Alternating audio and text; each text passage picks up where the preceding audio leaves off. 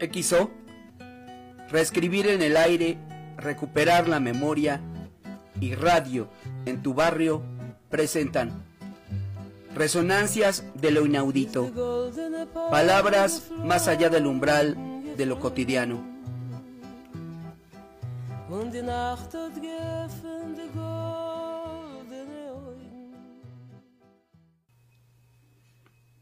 De Cristina Fernández Cubas, El vendedor de sombras.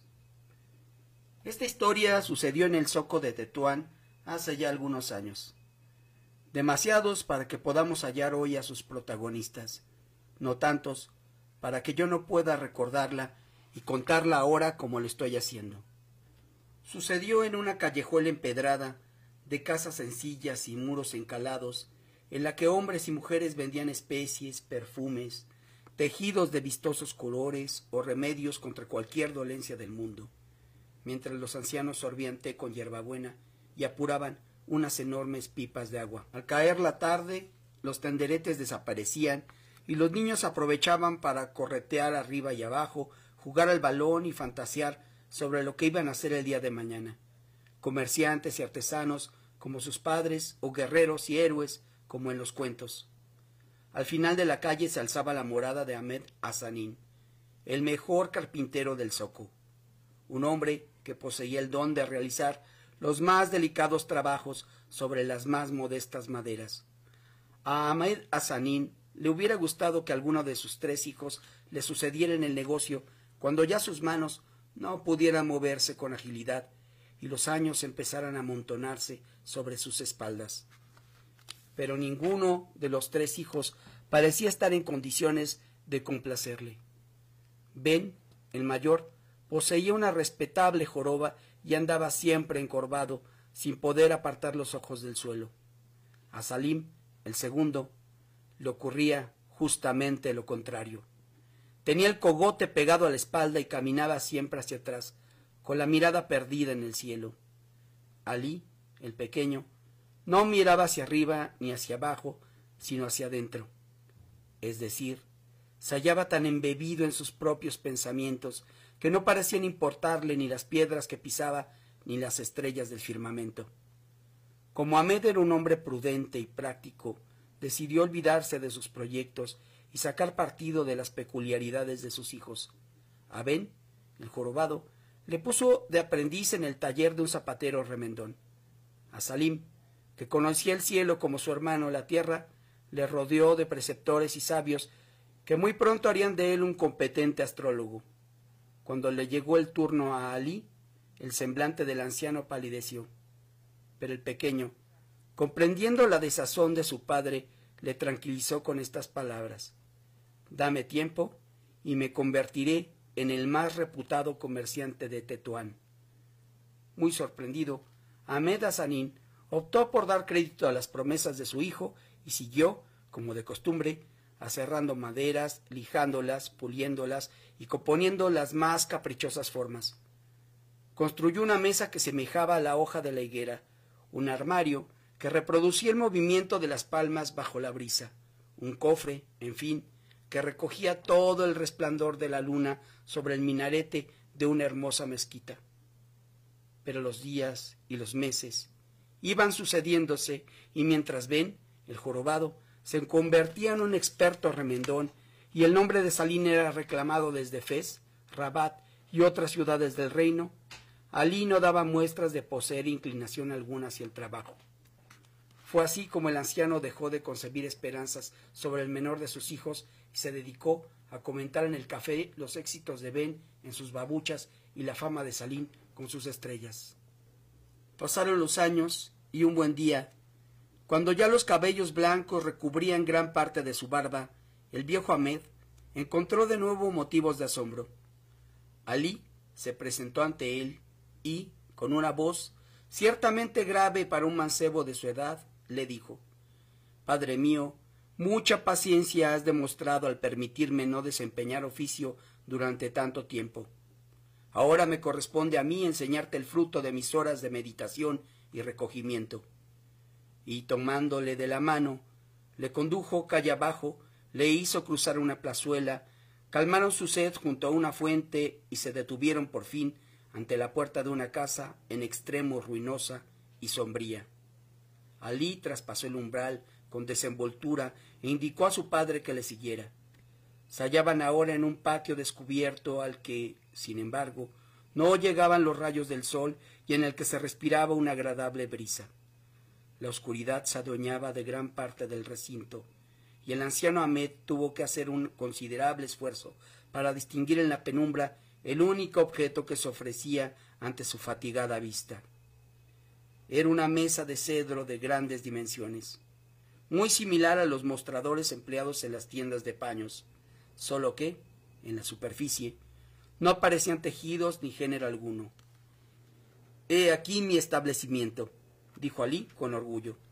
Pero el anciano, creyendo que su hijo se había vuelto rematadamente loco, se sentó en el suelo y, sin disimular su congoja, cubrió su rostro con las manos. No habrían transcurrido unos segundos cuando la herrumbrosa puerta se abrió con cautela y apareció a contraluz la silueta de un hombre viejo y encorvado. Llevaba algo envuelto en un atillo y miraba a derecha e izquierda, como si temiera chocar con un inesperado obstáculo o perder pie sobre el desconocido suelo. Cuando dio con el mostrador vacío, suspiró aliviado. ¿Vienes a vender o a comprar, hermano? preguntó Alí desde el fondo del patio. A vender, repuso el anciano, y también a comprar. Y acto seguido liberó su misteriosa mercancía de los andrajos que la ocultaban.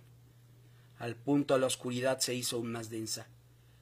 No puedo darte mucho por esto, murmuró Alí, meneando la cabeza.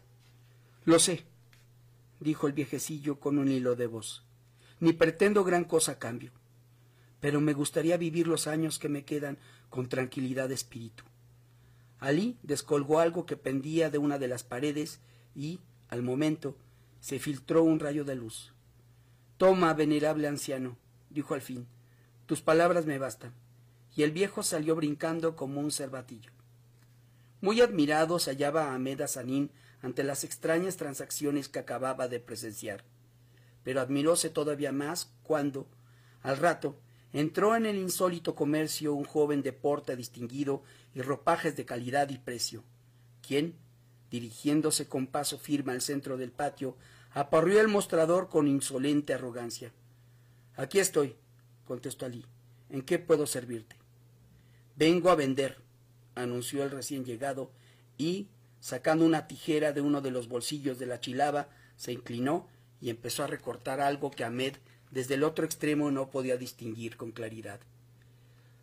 ¿Sabes lo que vas a hacer? le previno Alí. El joven no se molestó en contestar. Acababa de infligir el último tijeretazo al objeto de su venta y ahora una apuesta silueta se erguía ufana sobre la mesa de cedro. A cambio, dijo el joven, solo aceptaré dinero. Alí sacó un fajo de billetes de una bolsa y lo tendió al desconocido al tiempo que de su boca surgían un montón de palabras rebosantes de desprecio. Haces bien, desgraciado, dijo. Dentro de muy poco tu figura no valdría un solo dirán. Y la puerta siguió abriéndose y cerrándose, y, a lo largo de la tarde, desfilaron por el umbrío patio decenas de personas de las más variadas edades y cunas. Unos acudían a vender, otros a comprar. Muchos salían con el gesto relajado y feliz, algunos con la perversa expresión de quien troca parte de su vida por un puñado de monedas. Era tanta la emoción de Ahmed que no se atrevía a pronunciar palabra ni a moverse siquiera del rincón en el que se había sentado. Luego, cuando Alí cerró el establecimiento y de nuevo se hallaron padre e hijo bajo la luz, aquel solo acertó a preguntar ¿Es esto un intercambio de vanidades, hijo? Mucho más, repuso el joven Alí. Es simplemente un comercio de sombras. Durante algún tiempo, el honrado carpintero descuidó sus labores y empeñó sus días en pasear por el zoco. Saludaba a artesanos y colegas. Contemplaba cómo los sastres cortaban sus piezas, cómo los tintoreros mezclaban sus colores, cómo los tejedores manejaban sus telares. Vio, así, algunos pequeños efectos que le dejaron suspenso. Un día fue un mendigo, astroso y harapiento, cuya sombra, sin embargo, reunía todo el esplendor de un sultán de leyenda. Al otro, una humilde vivienda que se proyectaba sobre el empedrado, con arcos y cúpulas de palacios de ensueño. Vio también un cadi, por todo respetado, pero nada halló sobre el camino que pudiera recordarle la dignidad de su apostura. Y por mucho que aguardó frente a la casa de una familia principal, desde el alba hasta el crepúsculo, sólo acertó a vislumbrar, entre las higueras del magnífico jardín, unos débiles trazos que evocaban apenas la sencilla estructura de la más deleznable de las chozas. Caído de bruces, Ahmed Sanín elevó a los cielos la siguiente plegaria. Gracias Dios clemente y misericordioso, porque sin merecérmelo me has dado tres hijos, un artesano, un hombre de ciencia y, sobre todo, un sabio. Y ciertamente, si uno deambulaba con tranquilidad por el intrincado laberinto del zoco, podía hacerse con mil y un motivos de admiración. Y como la reputación del joven Alí se propagara de forma sorprendente, pronto fueron muchos los que desearon mejorar sus vidas, y se procuraron nuevas y maravillosas sombras. Y así, día tras día, hacían lo posible por parecerse a la imagen que el pavimento ardiente les devolvía.